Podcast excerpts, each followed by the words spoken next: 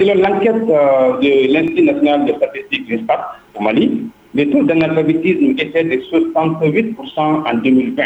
Donc c'est un taux très élevé nous restons toujours sur euh, les chiffres. L'UNESCO euh, nous avance en termes de statistiques. Près d'une personne sur sept, cette fois-ci au plan mondial, ne sait ni lire ni écrire. Mais en Afrique, il paraîtrait que les deux tiers de ces personnes sont des femmes.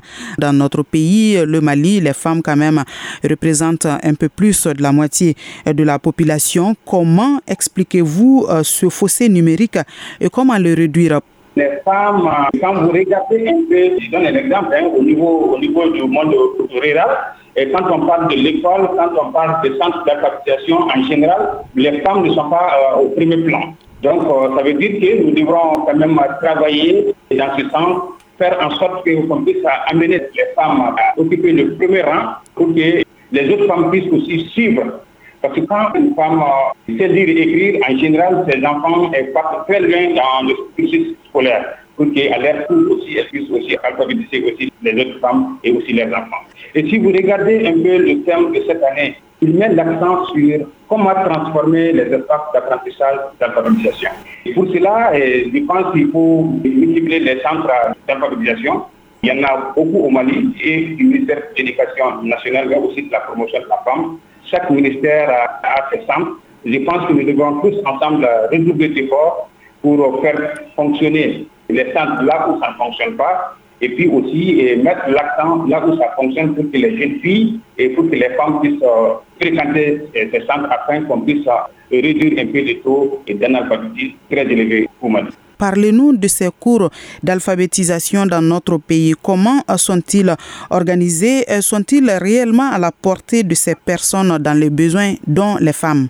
Pour ce qui concerne les cours d'alphabétisation, je sais qu'au niveau du ministère de l'Éducation, il y a plusieurs centres, notamment les centres d'apprentissage féminin qu'on appelle euh, les CAP, où les jeunes filles n'ont pas été à l'école, et aussi des femmes qui viennent apprendre euh, des métiers comme euh, la ceinture, la saponification, l'agroalimentaire euh, et la coiffure. À l'image de ce centre, il est seulement dans quatre régions, Bamako, Sikasso, Gao et Nara. Mais il y a aussi ce qu'on appelle les centres d'éducation pour le développement. Ça, il y en a beaucoup. Je crois qu'il y a un peu plus de 600, 650 centres. Mais tous les centres ne sont pas quand même fonctionnels, il faut le dire. Donc nous devrons travailler dans ce sens pour faire fonctionner les centres afin que les jeunes, filles et garçons, puissent euh, apprendre ces, métiers. Bon, en plus de ces deux centres mais il y a aussi d'autres centres. Il y a les centres euh, d'autopromotion euh, des femmes un peu partout. Il y a aussi des centres, des centres privés. Donc, je pense que la plupart des cas, les centres aussi sont accessibles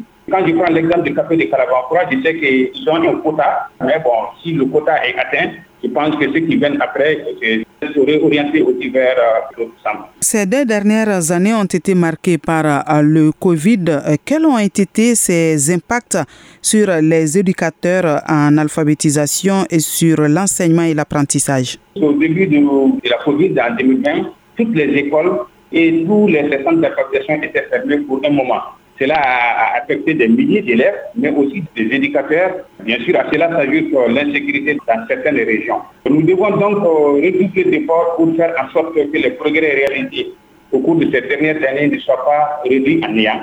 Ainsi, la question cruciale d'éducation des adultes, le Mali a renouvelé son engagement en faveur de l'alphabétisation en adoptant cette année le cadre d'action de Marrakech qui reconnaît l'apprentissage et l'éducation des adultes comme un moteur essentiel de l'ensemble des objectifs du développement durable, qui est une très bonne chose pour le Mali et ça a été adopté et je pense qu'on va aller dans ce sens pour faire en sorte que l'éducation des adultes puisse être un modèle de l'ensemble des objectifs du développement durable, pas seulement de l'ODD 4 du concerne l'éducation, mais l'ensemble des, des objectifs. Nous sommes dans la célébration de la journée internationale de l'alphabétisation. Quel message l'UNESCO a aujourd'hui? C'est que nous devrons faire de l'alphabétisation vraiment une priorité. Je pense que le ministère de l'Éducation, à travers la Direction nationale de l'éducation non formelle, œuvre un peu dans ce sens aussi.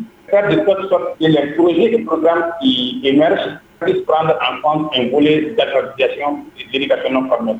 Aussi que dans le, le programme de développement de l'éducation et de la formation professionnelle euh, euh, qui met l'accent sur euh, l'éducation non formelle et, l'alphabétisation. C'est une initiative à saluer qui donne des directives à des partenaires, qui donne des directives à des ONG, à des organisations pour qu'ils mettent l'accent sur l'éducation non formelle et surtout l'alphabétisation au niveau des régions.